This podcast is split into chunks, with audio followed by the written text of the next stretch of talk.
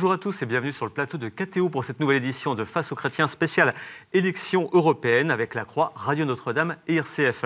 Aujourd'hui, notre premier invité sera le député Jean Lassalle, président de Résistons, et suivra dans une deuxième partie d'émission François Asselineau, qui est tête de liste UPR pour les européennes. Bonjour Jean Lassalle. Bonjour. Vous êtes né dans une famille de bergers au cœur de la vallée d'Aspe dans les Pyrénées. En 1977, vous êtes élu à 21 ans maire de votre village de Bravo. Hein, J'y arrive. Député depuis 2002, vous avez soutenu François Bayrou lors de sa campagne présidentielle de 2017. Puis, vous parcourez la France à pied en 2013 à la rencontre des citoyens. Vous publierez à cette occasion les Cahiers de l'espoir.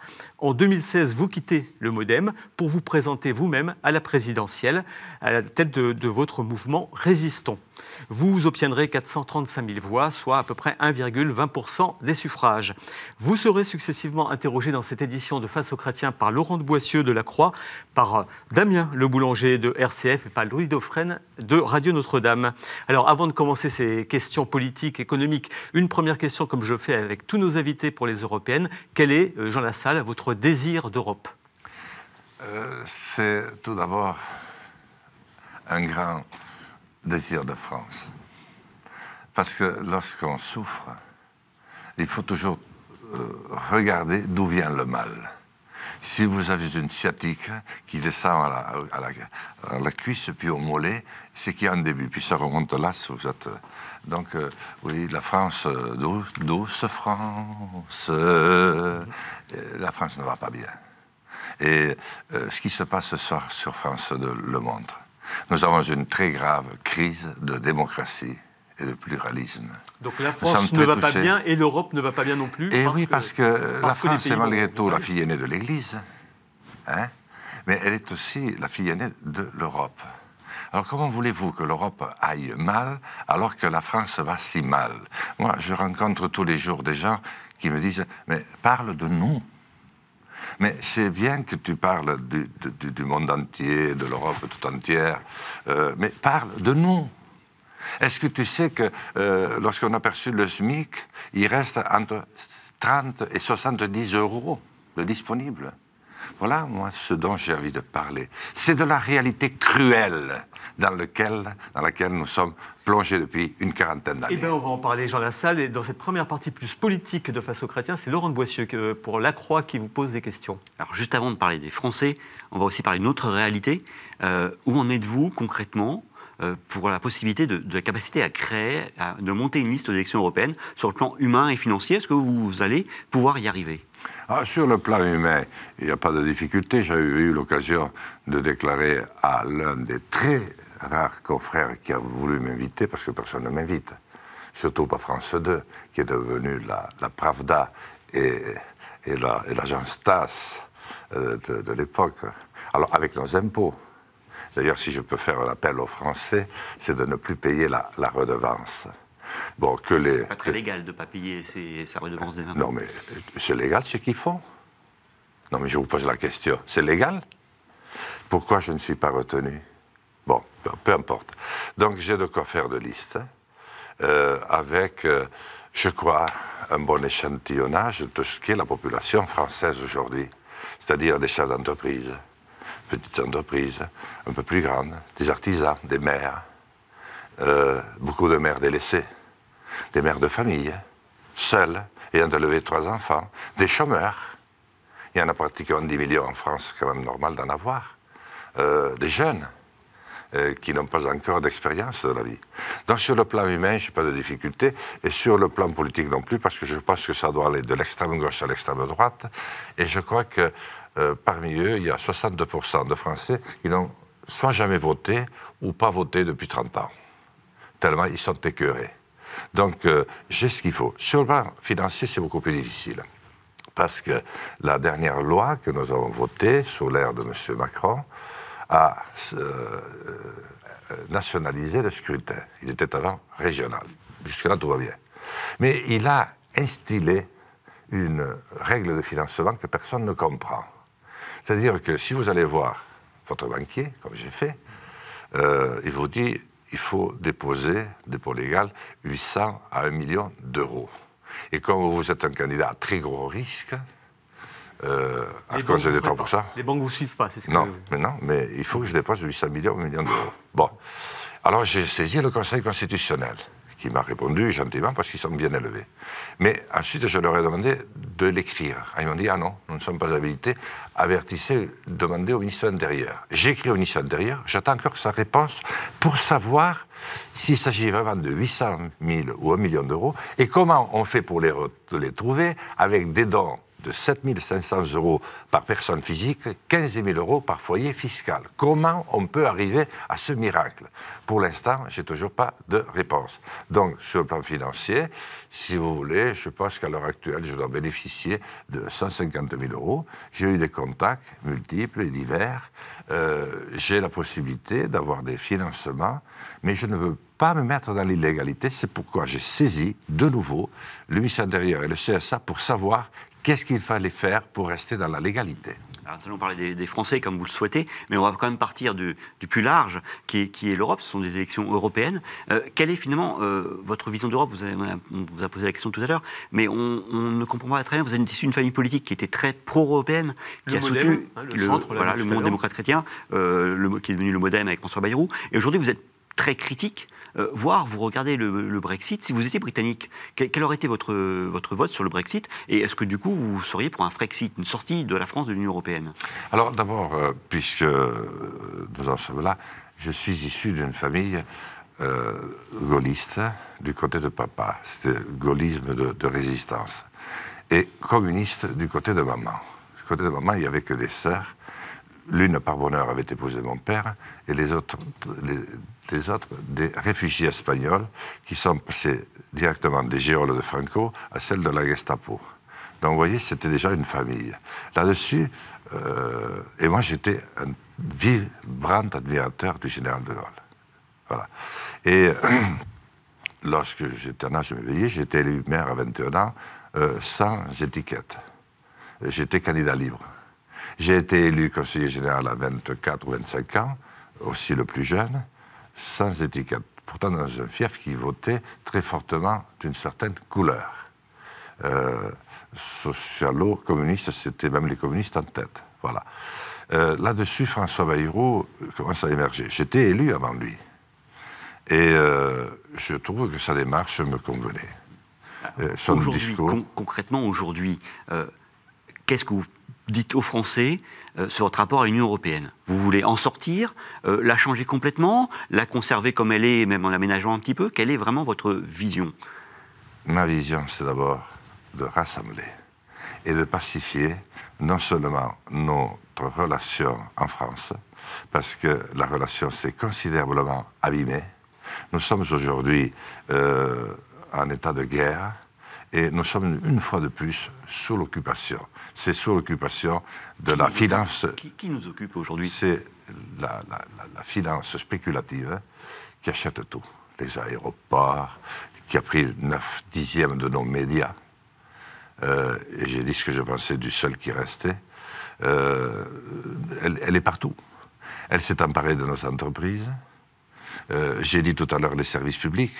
Quel est le seul qui s'est levé lorsqu'on a mis un coup fatal au service public? C'est moi. Mais ce sont des choix politiques. Les directives européennes de libération des services publics, ce sont les gouvernements successifs français qui ont accepté. Et ensuite, les lois d'a- d'application au Parlement des directives, ce sont les députés français, peut-être pas vous, mais qui majoritairement les ont acceptées. oui, députés européens, euh, avec euh, la panoplie qu'il y a, est-ce que vous pensez que les députés européens, dont la moitié était Front National, lors des dernières élections, en ont voté beaucoup Donc il faudrait quand même voir de quoi on parle.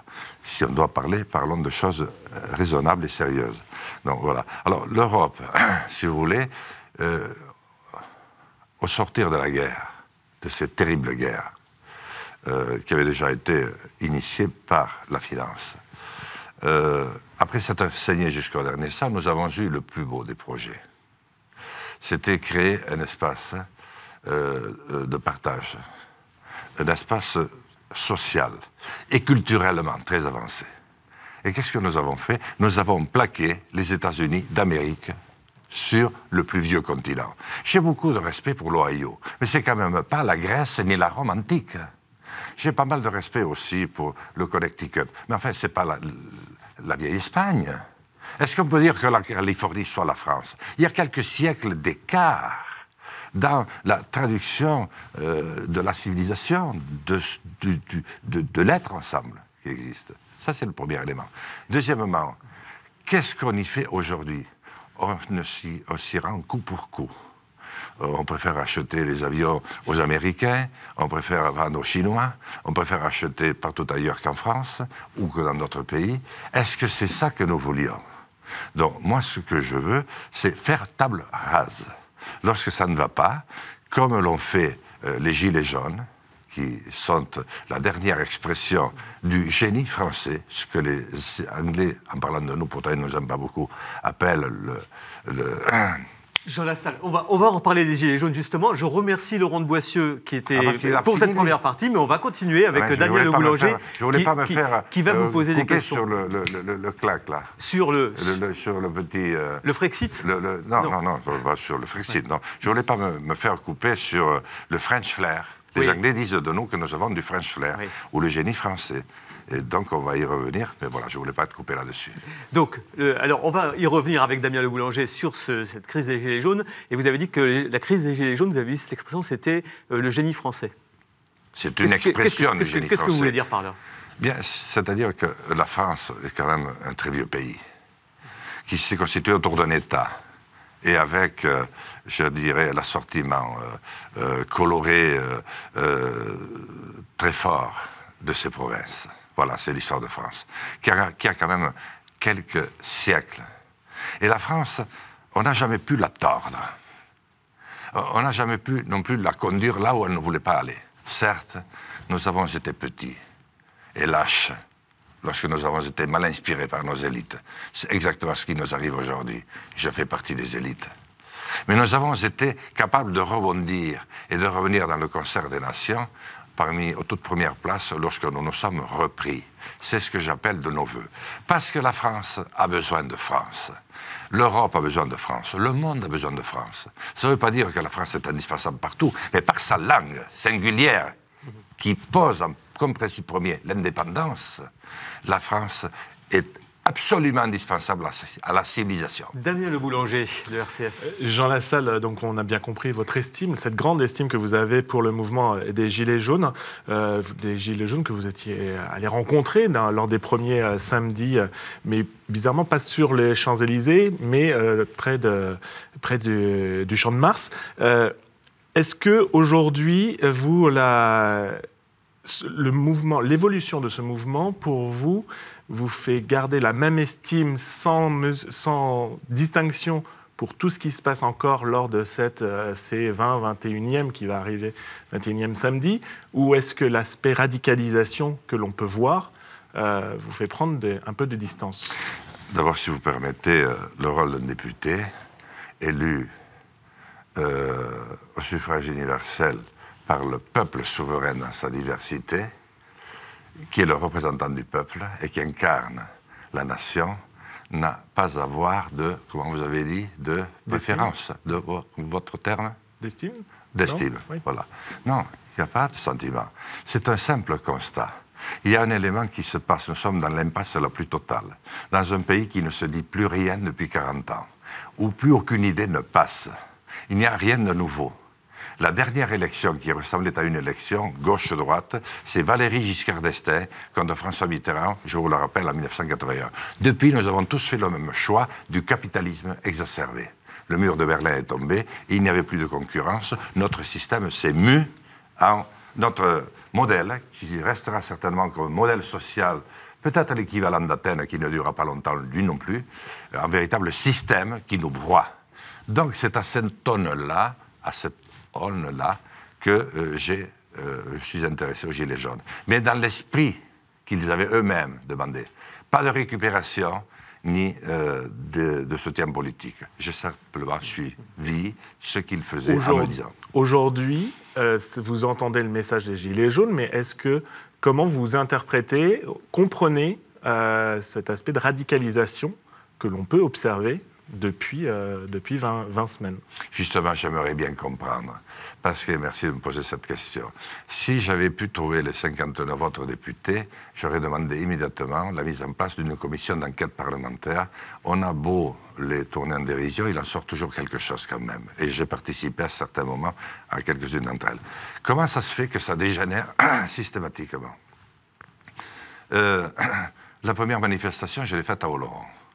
J'en ai fait quelques-unes sur les Champs-Élysées quand on m'a laissé passer, ce qui est très rare. La fois où j'ai été à la Tour Eiffel, euh, Au Champ de Mars au Champ de Mars, on ne m'avait pas laissé passer et on avait demandé, clairement, le ministère avait demandé que ce soit plutôt au Champ de Mars.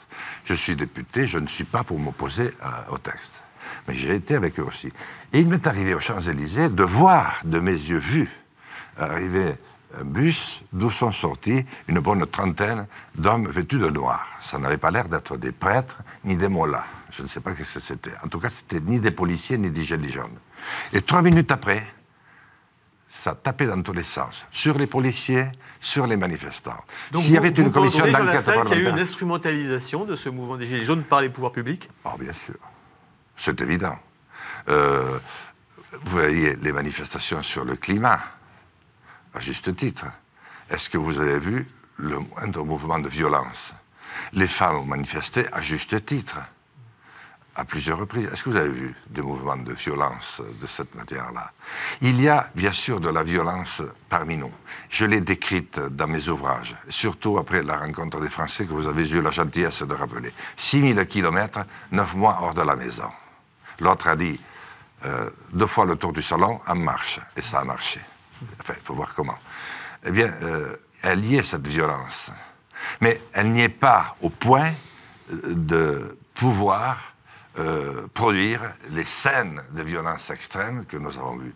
Elles ont bien été organisées pour qu'elles soient largement commentées sur les médias, dont je vous ai dit la confiance que je leur portais pour que effectivement ils soient marginalisés. Jean Lassalle, Boulanger. euh, comment euh, Je condamne la violence, je suis non violent, mes modèles sont Gandhi, Nelson Mandela, le général de Gaulle et John Fitzgerald Kennedy qui a évité la Troisième Guerre mondiale. Jean Lassalle, comment euh, comprenez-vous cette contradiction qui apparaît quand les- le mouvement des Gilets jaunes demande plus de liberté, moins de pouvoir venu de, de Paris, et en même temps plus de justice, c'est-à-dire un, un contrôle de l'État pour que tout le monde soit euh, considéré, euh, soit accepté de la même manière Pour bien comprendre ma réponse, il faudrait commencer par demander pardon aux Français. Et moi, je le fais, je le fais régulièrement parce que je suis élu depuis 40 ans. Pas député depuis 40 ans. Euh, 20 ans, c'est déjà pas mal. Mais euh, nous avons tellement menti, comme des arracheurs de dents.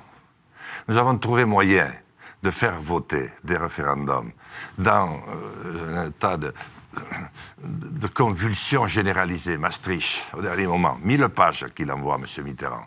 Qui c'est qui est capable de lire 1000 pages? Nous avons même fait voter un traité que les Français ont refusé à 53%. Nous nous sommes réunis à Versailles quelques mois après pour aller dire oui au non qu'avait donné le peuple français. Donc je dirais pardon pour tous ces mensonges d'abord. Ensuite, je Voilà, pense que pour très comprendre les gilets jaunes, il faut comprendre toutes partie, ces euh, contradictions. Est-ce que c'est pour vous c'est une contradiction? Non, ce n'est pas une contradiction. C'est le fait que euh, tout soudain, une partie du peuple français, soutenu quand même par 80% d'opinion pendant euh, une dizaine de semaines, ça a baissé un petit peu, euh, dit euh, on a besoin d'y voir clair, on a besoin de reprendre les rênes. Dans ce cas-là, ce n'est pas des professionnels de la politique, ils ne savent pas encore le faire, ils s'expriment avec les convictions qu'a toujours exprimé la France lorsqu'elle a voulu dire non. Alors merci euh, Damien, ça va très très vite ces émissions, mais merci Damien Le Boulanger de RCF. Et c'est dans la dernière partie euh, Louis Dauphren de Radio Notre-Dame qui va vous poser la question. Merci euh, en tout cas Et on parlera plus dans cette troisième partie de défis qui nous attendent, l'écologie, la transition écologique et aussi la crise des migrants. Louis Dauphren de Radio Notre-Dame vous pose une première question. Jean Lassalle. Bonjour Jean Lassalle. Bonjour. Louis Sur la question migratoire, le pape François s'est rendu au Maroc et a apporté son soutien au pacte de Marrakech. Est-ce que vous êtes dans la même ligne que lui? Écoutez, le pape a une responsabilité qui est déjà très lourde. et il a des éléments euh, de réflexion auxquels je n'ai pas accès. Donc, euh, si vous permettez, je ne me permettrai pas de juger euh, ce que fait le pape. Voilà. J'ai assez de quoi faire pour me juger moi-même et quelques autres. par contre, je pense qu'il serait bon de rappeler quelle a été notre attitude depuis ces 30 dernières années, en vendant des armes à nos pires ennemis, qui s'en sont pris à nos amis, euh, qui d'ailleurs nous détestent. La France a eu une attitude indigne, et j'espère qu'un jour, la Cour européenne de la Haye fera, euh, dressera euh, la liste de nos forfaits. Qu'est-ce que c'est que ces ventes d'armes à l'Arabie saoudite, au Qatar? Quel est le jeu qu'ils ont joué? D'où viennent les tueurs qui sont venus assassiner sur le sol français? D'ailleurs, au passage, il y en avait déjà quelques-uns sur le territoire, parce que lorsque j'ai fait le tour de France, je suis passé notamment dans les 50 lieux les plus difficiles. Et j'ai entendu des Français, monsieur, des Français, mais ceux qui a de plus Français, qui sont nés sur notre territoire, ils ont tout ce qu'il faut, qui haïssaient la France, qui haïssaient la civilisation, qui haïssaient la civilisation, oui, l'écriture. Pourquoi? Parce qu'ils avaient le sentiment d'être totalement oubliés et d'être ringardisés alors qu'on avait sacrifié leur père sur les fronts de bataille de Verdun ou d'ailleurs, leur grand-père, je veux dire. Et cela, ils existent. Et il suffit d'un petit souffle venu d'autre côté de la Méditerranée, ou pas de souffle du tout. Il y a un certain nombre d'imams en France qui le font très bien pour les mettre dans une situation de radicalité. Donc je ne suis pas sûr que tous ceux qui ont tué en France aient traversé la Méditerranée. Je ne suis pas sûr du tout. Euh, deuxièmement, quel était votre... Bah, sur l'accueil des migrants, en fait. Est-ce que vous êtes pour que des migrants, les flux soient hmm. ordonnés, sûrs, réguliers, comme le préconise le pacte de Marrakech? Ou est-ce que vous, vous, êtes pour mettre une distance euh, sur ce sujet Et est-ce que c'est un enjeu de la campagne électorale? Si j'avais eu la chance de présenter mon projet politique pour les présidentielles, parce que j'étais le seul à avoir un projet. Un projet, c'est je retape la maison, je retape la France, et qu'est-ce que je fais? Le programme, c'est euh, je remplace les WC, je fais du double vitrage, je mets du social, un peu d'Europe, un peu d'armement, un peu de sécurité sociale. Non, moi c'est l'ensemble, et financé. Eh bien, euh, vous aurez vu que j'avais adossé mon projet à l'Afrique. L'Afrique, c'est le grand continent de demain. Sans l'esclavagiser, sans l'évangéliser, sans le tromper une fois de plus, comme font tant d'autres. Euh, c'est l'associer. Et dans la mesure du possible, créer une situation de confiance pour que nous puissions les aider à se développer. Parce qu'un homme qui est développé, qui vient chez lui, ne veut pas s'en aller, mm. sauf les explorateurs, et il faut retenir ces populations chez elles.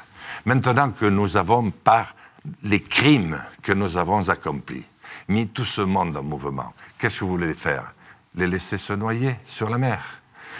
Bien sûr qu'il y aurait un moyen, c'est de mettre un terme euh, aux, affreux commandos de la mort qui vont les chercher partout. On a connu ça à d'autres périodes, des périodes troubles. Moi, j'ai connu ça avec euh, des, entreprises, soi-disant des entreprises, euh, du bois notamment, qui allaient sur les rues de Lisbonne faire des rafles sur des jeunes Portugais qui les amenaient en France sans identité ni rien et qui se cachaient dans les bois.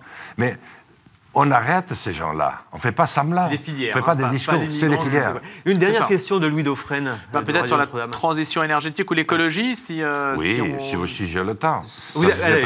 Vous, avez, généreusement une minute trente pour répondre. Comment, comment arriver à réaliser cette transition énergétique? Elle est tout à fait possible. Elle est dans mon projet à condition d'être honnête. Aujourd'hui, euh, il faut arrêter le pétrole. Il n'est plus qu'une source de guerre et qu'une source de déchéance pour notre pays, qui devrait être un pays de paix et qui est un pays qui fomente les guerres. Voilà. Donc il faut arrêter le pétrole. Moi, j'avais proposé de passer au solaire. Quand vous allez à Font-Romeu, regardez le jeu de ces miroirs qui se reflètent, même par la lumière, même pas le soleil, mais la lumière, il déclenche un arc électrique d'une puissance considérable. Tous les chercheurs que j'ai vus me disent, ça peut être, comme d'ailleurs l'énergie des marées, la grande force énergétique de demain. Arrêtons d'emmerder les Français avec des taxes de d'autre part et mettons-nous au travail. Quant à la propagande écologiste, elle est le bras armé auprès euh, des pauvres euh, millions d'hommes entassés partout et qui ont euh, perdu le sentiment de, de comment je dirais, d'émotion pour être pris par un sentiment d'émotionnalité et qui ne se rendent pas compte qu'ils sont manipulés. Donc le solaire Alors- peut remplacer le nucléaire Ah, euh, le pétrole d'abord. Oui, le pétrole et le nucléaire aussi, On va si- tout remplacer petit à petit. Mais je vous assure que, vu la capacité de notre pays à produire, le lorsqu'on lance sa recherche fondamentale et appliquée, lorsqu'on remet ces, ces- ces- ces techniciens au travail, ces ingénieurs, nous sommes capables en 10 ans de maîtriser une nouvelle source d'énergie. Ça requérera un mouvement euh, financier à l'intérieur du pays qui est exsangue, qui n'a rien. C'est pour ça que nous raquettons tout le monde. Et nous nous faisons détester de tous et nous leur mentons. Moi, Eh je ben, terminais merci. sur une note d'espoir, un bel espoir autour du soleil qui se relève en France, dans un pays Eh ben, on où va, il ne se couche on jamais. va terminer cette émission sur cet espoir et sur le soleil. Nous marquons une première pause dans cette édition de Face aux chrétiens et nous nous retrouvons dans un court instant avec le deuxième invité, François Asselineau, tête de liste UPR. UPR, oui, pour les élections européennes. À tout de suite. Un grand monsieur qui est torturé lui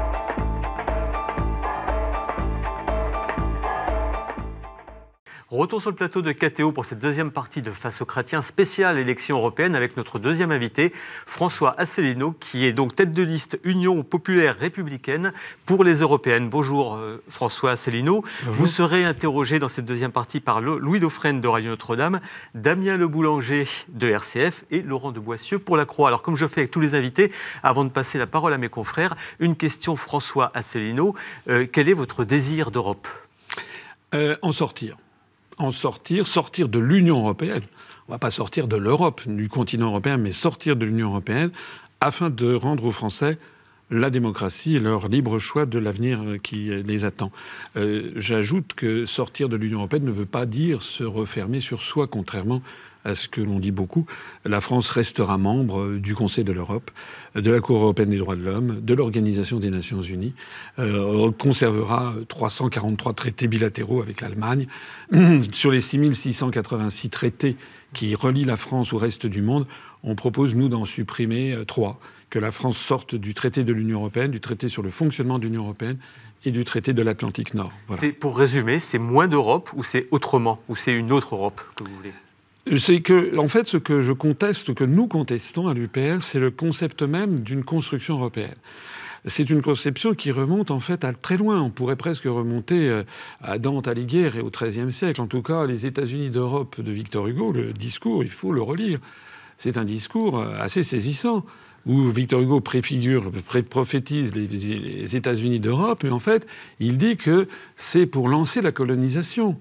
Hein, c'est pour. euh, euh, il a cette phrase terrible en 1849 rendre l'Afrique à l'homme, comme s'il n'y avait pas d'homme en Afrique, et l'Asie à la civilisation.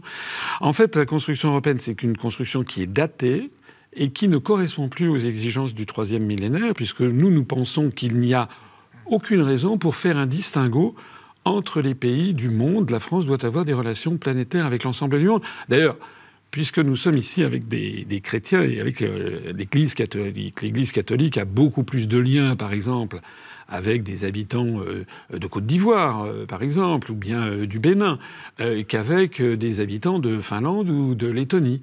Et donc, euh, est-ce que vous imaginez que l'on dise, voilà, on va restreindre l'Église catholique euh, au monde de, de- de l'Union européenne? Ça n'a pas de sens. Ben, c'est la même chose. On va en reparler avec Louis Dauphren euh, dans cette première euh, partie de Face aux chrétiens. Juste, j'ai oublié de vous présenter, j'ai oublié de dire que vous étiez haut fonctionnaire et que parallèlement à cette carrière de haut fonctionnaire qui vous a conduit à Bercy, vous aviez donc d'abord milité au sein du Rassemblement pour la France avec Charles Pasqua et après ça, vous avez fondé votre propre parti, donc l'Union populaire républicaine, en 2007. Et vous vous êtes présenté à l'élection présidentielle en 2017 où vous avez obtenu 0,9% des, des voix. Voilà, ce rattrapage étant fait, je passe la parole à Louis Dauphren de Radio Notre-Dame. Est-ce que l'imbroglio du Brexit ne porte pas préjudice au Frexit?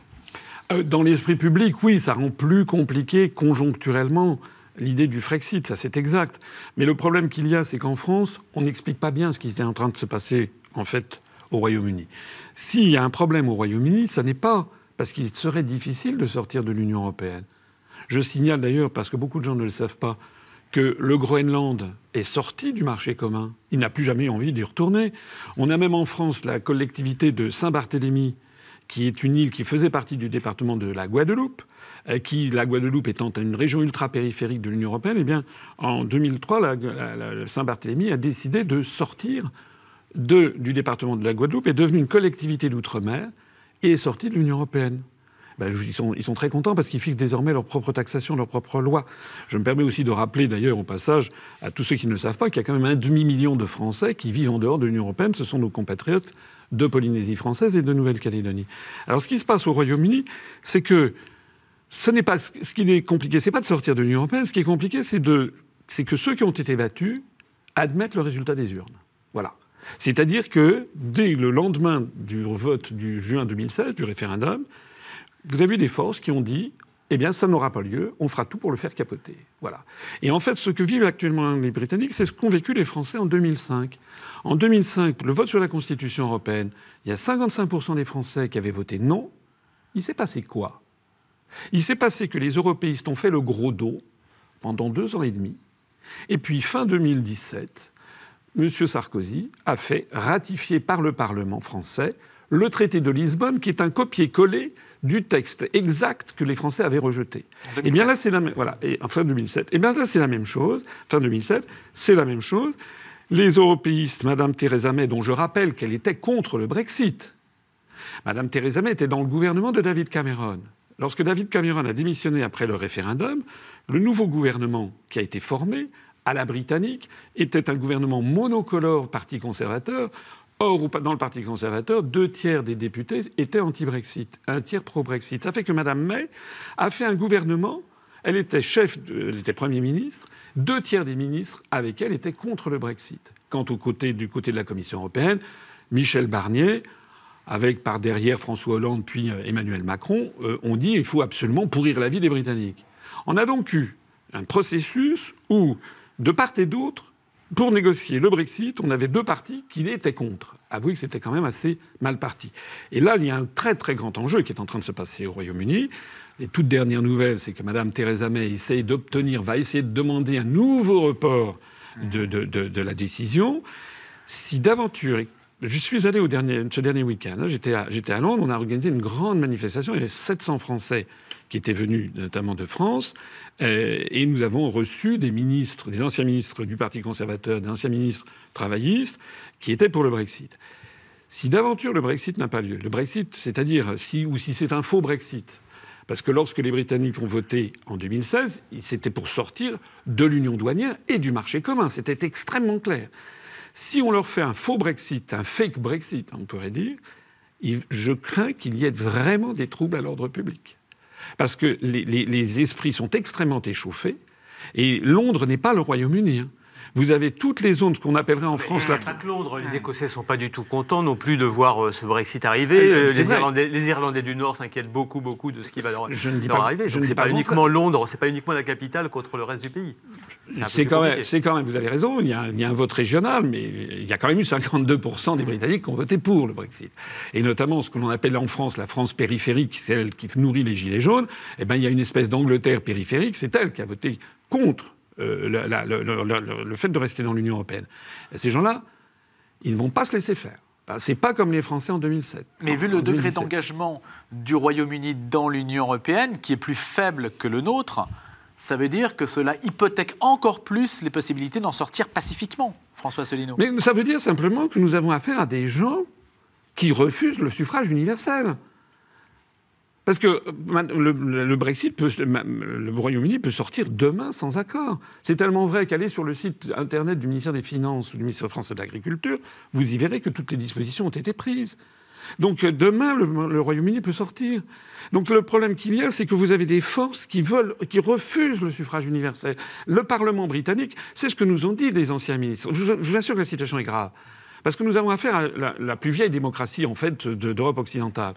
Et euh, de la même façon qu'en 1641, vous aviez eu ce qu'on appelle la Grande Remontrance, où le Parlement avait pris le pouvoir face au roi en considérant que le roi, qui était, euh, était un papiste, comme disait le Parlement, ne représentait pas le peuple. Eh bien là, ce qu'il y a comme risque, c'est que le peuple considère que le Parlement ne le représente plus. Donc il ne faut pas exclure. Vous savez qu'il y, a eu des troubles au Royaume-Uni, c'est un pays où il y a eu des guerres civiles. Je vous assure que la situation est grave. parce que les Britanniques. Les principaux euh, avocats du, Brexit, on les entend pas beaucoup quand même en Angleterre. Ils sont discrets maintenant. On, a l'impression que même sont quand même embêtés de ce qu'ils ont, de ce qu'ils, ont enclenché comme processus. Détrompez-vous. Détrompez-vous. Moi, j'y suis, euh, suis allé, j'ai fait une réunion euh, publique. On a eu au contraire, d'ailleurs, c'est filmé. Vous pourrez aller, les gens qui sont intéressés pourront, aller sur notre site upr.fr, j'en profite pour le citer, euh, pourront voir les discours qui ont été tenus par Lord Hamilton, ancien ministre de la Défense, euh, par l'ancienne ministre des Sports euh, travailliste, etc. Donc vous, vous avez. euh, Alors ce qui est vrai, c'est que vous avez Nigel Farage et Boris Johnson, qui avaient été des figures emblématiques. J'ai vu dans la presse, certains disent Ah là là, ils se sont, ils se sont cachés, ils se sont carapatés, euh, euh, leurs forfaits ayant été accomplis. Mais c'est pas du tout la réalité. Au Royaume-Uni, le Premier ministre est forcément le chef du parti ayant le plus de députés. Ça ne pouvait donc pas être Nigel Farage, il n'avait pas de députés. Et Boris Johnson, il était certes conservateur, mais il faisait partie de cette minorité de tiers des députés du Parti conservateur dont je parlais tout à l'heure. Donc le problème s'est noué par le fait qu'au lieu d'avoir un gouvernement d'union nationale qui aurait représenté les 52% de Britanniques ayant voté pour le Brexit, ça allait du UKIP jusqu'à l'extrême gauche, exactement comme en France, les 55% de Français qui ont voté non à la Constitution européenne, ça allait du Front National jusqu'à l'extrême gauche. Au lieu d'avoir un gouvernement d'union nationale pour faire cette affaire, on a eu un gouvernement monocolore, parti conservateur, avec Madame Theresa May, qui avait milité contre le Brexit et qui se chargeait, qui était chargée de faire ce contre quoi elle avait lutté. Ouais. C'est avouez que c'est quand même euh, curieux. Une très très courte question de Louis Dauphren. Sur cette question, les sondages montrent que les Français ne veulent pas sortir de l'euro. Vous estimez que c'est du pipeau, qu'on essaie de leur faire peur, qu'ils se font peur eux-mêmes avec cette idée-là? De sortir et de l'euro, et de une sortir réponse courte, s'il vous plaît, François Asselineau. De l'euro, je parle de la la monnaie. parole. Alors, De la monnaie et, et par voie de conséquence de l'Union européenne. Alors, euh, d'abord, vous savez, les sondages, en 2005, fin- fin 2004, euh, les sondages disaient que 68% des Français voteraient pour la Constitution européenne. Après six mois de campagne, il y a eu 55% de Français qui ont voté contre. Donc les sondages sont évolutifs. Il n'y a pas de débat en France. Avez-vous déjà vu un débat approfondi sérieux sur une heure de- des chaînes de grande, de grande écoute pendant une heure et demie, deux heures, avec des gens qui militeraient pour le maintien dans l'euro et d'autres qui militeraient contre? Ça n'existe pas. Moi, quand je suis, quand on me donne des bribes, c'est j'ai eu droit à une minute trente et c'est encore trop. Et évidemment, les Français n'ont pas les moyens pour se faire une opinion. Mais s'agissant de l'euro, vous savez, il y a des gens qui disent, vous vous rendez compte si on sort de l'euro? Écoutez bien ce que je vais dire, hein, parce que ça, on en reparlera dans cinq ans ou dans dix ans. Moi, je réponds à des gens qui disent Est-ce que vous vous rendez compte si on sort de l'euro? Je leur dis Est-ce que vous vous rendez compte si on y reste? Parce que l'euro est de toute façon voué à l'explosion. Vous avez eu d'ailleurs les déclarations très étonnantes. Ça fait de- 10 ans On va, dit ça. on va en reparler, euh, Louis Dauphren, de l'économie, avec le deuxième journaliste qui va interroger François Asselineau, Damien Le Boulanger de RCF. On va vous parler avec vous de votre projet effectivement économique. Est-ce que c'est un projet antilibéral, euh, François Asselineau? Est-ce qu'on peut déjà le qualifier, ce projet économique que vous portez? Non, je ne dirais pas antilibéral, je dirais un projet qui est conforme à ce qu'est la France. Vous savez, Charles de Gaulle s'adressait, il avait eu cette formule qui était un peu une espèce de truisme. Charles de Gaulle avait dit qu'il s'adressait à toutes celles et à tous ceux qui veulent avant tout que la France reste la France. La France est un pays euh, qui a été, euh, qui est issu de 1500 ans d'histoire, façonné par les rois, euh, façonné par l'Église, façonné par les enseignements de l'Évangile. C'est un peuple égalitariste du point de vue anthropologique. Parlez-en avec Emmanuel Todd. En France, on n'admet pas, généralement, hein, de la droite à la gauche, on n'admet pas que les grands actes de la vie, que sont euh, la naissance, la maladie, l'éducation, euh, la mort, soient marqués, euh, soient différenciés selon la, catégorie sociale. Voilà. Par exemple, en France, tout le monde estime normal que l'on ait des grands services publics qui s'adressent à tout le monde au même tarif, que l'on ait une sécurité sociale, un système de santé qui soit le même, que l'on soit très modeste ou que l'on soit milliardaire. Eh bien, c'est tout ce système-là qui est en train d'être détruit par la construction européenne, par les traités européens, par les injonctions de la Commission européenne, notamment parce que beaucoup de Français ne le savent pas. Chaque année, la Commission européenne publie pour chaque pays, donc pour la France, un rapport sur les grandes orientations des politiques économiques à suivre.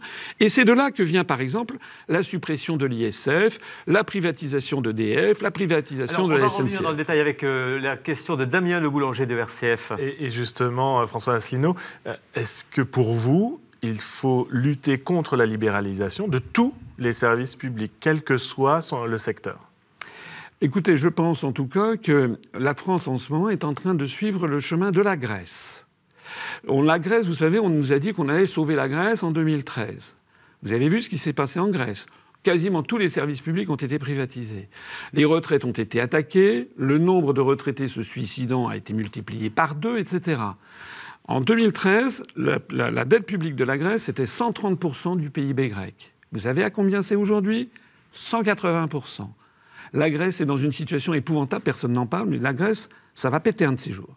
Le problème que nous avons, c'est que moi je considère, enfin en tout cas c'est notre programme, c'est le programme de notre mouvement politique, il faut en revenir aux fondamentaux qui ont fait le bonheur des Français pendant les Trente Glorieuses, issus du programme du Conseil national de la résistance. Euh, les Français sont un pays d'économie mixte. Hein. Ça paraît une vieille lune de le dire, mais c'est quand même la vérité. Nous, nous ne sommes pas euh, contre le capitalisme. Il faut bénéficier de la, du dynamisme du capitalisme, des, entreprises, des petites entreprises. Notre programme, ça n'est pas le programme commun de la gauche de 1972, qui avait prévu de, et qui avait d'ailleurs fait, à partir de 80, la, euh, la nationalisation de toutes les banques et de toutes les grandes industries. En revanche, nous voulons revenir à ces grands services publics à la française, issus de 1945, auxquels les Français sont extrêmement attachés, la sécurité sociale, l'école, les hôpitaux, les routes, les autoroutes. Vous savez qu'actuellement, il y a un projet de privatisation des, des routes nationales maintenant. Justement, vous parlez de l'éducation, quid de l'enseignement euh, privé? Eh ben Nous, on n'y touche pas. On n'y touche pas à l'enseignement privé. de donc, 1962, si je me trompe non, pas. Non, il n'est pas du tout. Nous pas, ben, on, pas, on ne touche pas du tout à ça. Ce qu'on voudrait en revanche, c'est d'essayer d'améliorer, de, de, réinstaurer un peu l'école de la République, qui ne fonctionne plus comme elle fonctionnait auparavant. Mais comment? Mais ah bah ça, c'est encore un autre problème. Mais là, je ne pense pas qu'on ait le temps de, de développer. En revanche, ce que nous voulons, nous ne voulons pas que privatiser les aéroports. Nous ne voulons pas que soit privatisé EDF, que soit privatisé Engie, que soit privatisé euh, la SNCF, que soit privatisé la Poste. D'ailleurs, si on demandait aux Français par référendum, puisque nous, nous sommes partisans du référendum d'initiative populaire ou citoyenne, et dans tous les domaines, je l'avais proposé dans mon programme présidentiel, dans mon programme depuis, on le propose depuis 2011. Eh bien, si on demandait aux Français par référendum s'ils veulent ces privatisations, je suis sûr et certain que là, pour le coup, il y aurait plus de 70% des Français qui Alors, au-delà, euh, au-delà de l'aspect économique, j'aimerais vous interroger sur l'aspect écologique. Euh, comment surmonter le défi écologique quand on voit, à l'exemple du mouvement des, Gilets jaunes, euh, qu'il euh, il est difficile aujourd'hui de trouver un équilibre juste pour aller vers cette, cette Et conversion je vais vous demander, François Asselineau, une réponse courte. Je suis désolé pour un sujet aussi complexe. C'est un complexe sujet. Alors, qu'est-ce qu'on peut dire? L'expérience, par exemple, du glyphosate. Euh, l'expérience montre qu'on ne peut pas s'entendre à 27 ou à 28. Voilà. L'expérience de la taxation des GAFAM, c'est pareil. L'expérience montre que c'est en revenant au niveau national que l'on peut prendre des mesures de protection. Savez-vous que la Suisse, qui n'est pas dans l'Union européenne, est le champion de la transition écologique parce qu'ils prennent des mesures nationales? Et je j'ajoute que dans les traités européens, la libre circulation des mouvements de capitaux qui est gravée dans le marbre, c'est l'article 63 du traité sur le fonctionnement de l'Union européenne, est à l'origine des délocalisations massives. Or, qu'est-ce que c'est que des délocalisations? On transfère des usines dans des pays à très bas coût de salaire, de charges sociales et de conditions environnementales. Et on, a, et on dégage des, des, des, gaz à effet de serre fondamentaux parce qu'on fait tout faire à 15 000 km. Pareil pour l'agriculture. Mais ça, l'Europe n'en est pas forcément directement Mais la si, cause. justement. Si. Parce que nous, nous voulons sortir de la libre circulation des mouvements de capitaux. Et ça, c'était gravé dans les traités européens. Sinon, vous continuerez à avoir des délocalisations et à avoir cette noria hein, de supertankers qui fournissent en fait de plus en plus de biens matériels aux pays d'Europe venus fabriqués en Chine ou au Bangladesh. De la même façon pour l'agriculture, les traités européens imposent une agriculture hyper productiviste qui impose l'utilisation des pesticides, des herbicides, etc. Nous voulons revenir à une agriculture beaucoup plus respectueuse des terroirs et à des productions locales. Ça, et en sortant du nucléaire Merci Damien Le Boulanger. On va s'arrêter dans cette euh, et donner la parole donc à Laurent de Boissieu pour la fin de cette émission. Juste une petite question euh, sur le nucléaire. Rappelez-nous votre position, euh, François Asselineau. Est-ce que vous êtes pour une sortie du nucléaire ou pas du tout? Au contraire, est-ce qu'il faut Alors c'est un sujet qui est honnêtement c'est un sujet. d'ailleurs tous les sujets dont on parle très vite sont tous très complexes, mais c'est un sujet qui est particulièrement compliqué, comme d'ailleurs un autre sujet qui est celui de l'immigration. Et ce sont des sujets sur lesquels, dans le programme présidentiel que j'avais présenté, on proposait aux Français de décider par eux-mêmes à l'issue d'un grand débat national, mais un vrai, pas un débat à la Macron, un débat où on laisserait s'exprimer toutes les parties prenantes, et puis que ce soit les Français qui décident. Abandonner le nucléaire, oui, mais ça aura un coût considérable. Le maintenir, oui, mais ça aura des inconvénients majeurs. Hein. Il n'y a pas de très bon choix sur cette affaire. Même, vous savez, les éoliennes, tout ça, c'est en fait très polluant également. On dépend des fournisseurs de terres rares qui sont en, à 90% en Chine. Ce sont des sujets qui sont compliqués. Il n'est pas, pas facile de traiter ça d'un revers de la main. Alors, on va parler plus politique avec Laurent de Boissieu de la Croix. Je vais revenir sur un point qui a été abordé. Euh, le gouvernement a annoncé qu'il y aurait une hausse des tarifs réglementés de l'électricité. Alors, très concrètement, vous accusez la Commission européenne, euh, mais ce sont des gouvernements français, euh, ceux de Juppé, de Jospin, de Raffarin, qui ont accepté ces directives européennes et ensuite qui ont voté loi de transposition. Or, ces gouvernements sont bien issus des urnes françaises. Alors, pourquoi accuser la Commission européenne plutôt que ces gouvernements français. Non, parce qu'attendez, alors déjà, déjà, je ne vais pas venir au secours ni de M. Juppé, ni de M. Macron, hein, euh, puisque je les combats politiquement. Cela étant, il est bien inscrit dans les traités européens toute une série d'articles. Je me suis fait connaître d'ailleurs il y a deux ans là-dessus. On m'avait brocardé parce que je citais les articles des traités. Mais c'est normal de citer, ça, prouve que je connais mon dossier. bon, eh bien, il y, a, il y a, je le répète, chaque année, la Commission européenne diffuse, publie un rapport sur les grandes orientations des politiques économiques que doit suivre la France, comme elle en publie un pour la Grèce ou l'Italie ou le Portugal. Et dans ces, allez lire ces dossiers, allez lire ce rapport, et il est demandé justement, par exemple, la mise en concurrence d'EDF, etc. Et puis il y a euh, la démolition du droit. Du... Alors évidemment, c'est pas mis démolition du droit du travail. On parle, c'est une langue de bois. On va dire la flexibilité de l'emploi. On va dire qu'il faut mettre en concurrence EDF, mettre en concurrence GDF, euh, diminuer les subventions aux services C'est-à-dire, c'est sous cette forme qui est atténuée, cet euphémisme-là, que ça place les gouvernements dans l'obligation d'augmenter les tarifs. C'est un fait. En effet, si on lit ces grandes orientations, en effet, ce que vous dites est vrai. Mais les gouvernements français en place acceptent quand même d'appliquer cela. Ah oui, bah alors là, vous, alors ce que vous me dites, vous nous faites du Mélenchon. C'est-à-dire des gens qui disent, oui, oui, on va rester dans l'Union européenne, mais on va désobéir au traité. Alors moi, je voudrais dire deux choses là-dessus. D'abord, les gens qui disent ça, Déjà, il faudrait qu'ils expliquent euh, concrètement ce que ça signifie. C'est-à-dire que si la France commence à refuser d'appliquer les traités, les injonctions, il y a deux phénomènes qui vont se produire. D'abord, il y a ce qu'on appelle la pression des pairs. C'est-à-dire que quand vous êtes 1 sur 28 et que vous avez 27 paires d'yeux qui vous regardent comme ça, même, même euh, sauf à être la dame de fer, à être Lady Thatcher, et vous finissez par craquer. On a des responsables politiques, vous savez, qui ne sont pas forcément très courageux. Mais deuxièmement, la Commission européenne est fondée à déférer la France à la Cour de justice de l'Union européenne qui est à Luxembourg et qui n'est pas faite pour les chiens. Je rappelle que la France a tardé pendant plusieurs années à transcrire les directives sur les OGM, parce que les députés, ils ne voulaient pas revenir dans leur circonscription recevoir des tomates de leurs administrés qui disaient vous avez voté pour les OGM. Mais la France a été condamnée par la Cour de justice à, transcrire en droit interne la directive OGM sous peine de 163 000 euros par jour de retard. Faites un calcul, ça fait 45 millions d'euros par an. C'est-à-dire qu'il y a une justice là-dedans. Et puis j'ajouterai autre chose. Si on est dans un club, on respecte les lois de ce club. Hein. si, moi, si je vais chez des amis, ça n'est pas pour commencer à mettre les pieds sur la table, à me curer le nez, à lâcher des flatulences, parce que sinon on va me sortir. Ou bien on est dans l'Union européenne et on, fait, on subit la loi commune, ou bien on ne veut s'en sortir. C'est ce qui vous change, donc c'est ce qui vous différencie de ce que veut faire le Front National ou euh, même euh, la France Insoumise qui disent nous on va se mettre en dissidence hein, des, traités ou des règles européennes. Vous vous dites ça c'est pas possible. Oui, parce que il faut sortir et puis parce que je suis très respectueux du droit. Parce que pacta sunt servanda disaient les anciens romains. Les traités doivent être respectés. Et je pense qu'on restera en très bons termes avec nos partenaires si on applique cette règle toute simple. Comme je le disais, il y a des quantités de traités qui continueront à nous lier au reste de nos, de nos partenaires. Ça c'est très important à comprendre. Et je me permets de dire que la position de Mélenchon, excusez-moi, c'est du nationalisme français. Parce que moi, je ne veux pas que l'on nous impose une vision anglo-saxonne, la destruction des services publics, par exemple. Mais je ne veux pas non plus imposer, par exemple, aux Polonais ou aux Danois, la vision que les Français, ils ont.